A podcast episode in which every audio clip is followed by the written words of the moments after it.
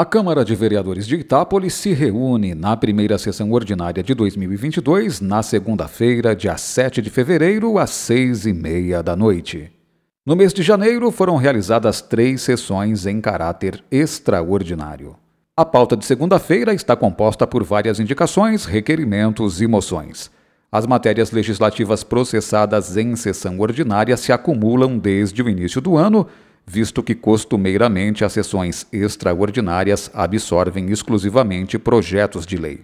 Entre os requerimentos que devem ser votados na sessão estão pedido de explicações ao prefeito sobre cotação de preços aberta para valores da coleta do lixo domiciliar, situação contratual do médico clínico geral que atende em Nova América, ainda a convocação de supervisores educacionais, possibilidade de pagamento de insalubridade aos profissionais da saúde que atendem pacientes com Covid-19, aplicação da lei de tempo máximo de espera nas filas de banco e questionamentos se os campos de futebol dos times de Tapinas, 15 de novembro e Grêmio são áreas públicas municipais.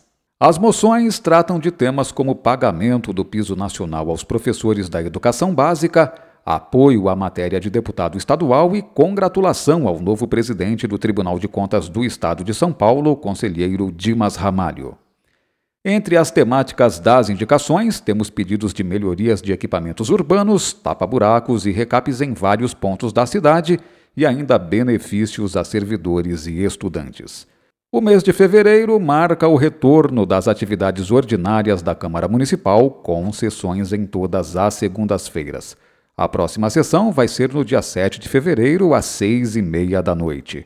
O plenário ainda está fechado ao acesso dos munícipes, mas a sessão será transmitida ao vivo e depois armazenada nas redes sociais YouTube e Facebook. Veja em itaporis.sp.leg.br a pauta completa e o inteiro teor das matérias da sessão de segunda-feira. Flávio Moraes, Jornalismo, Câmara Municipal de Itápolis.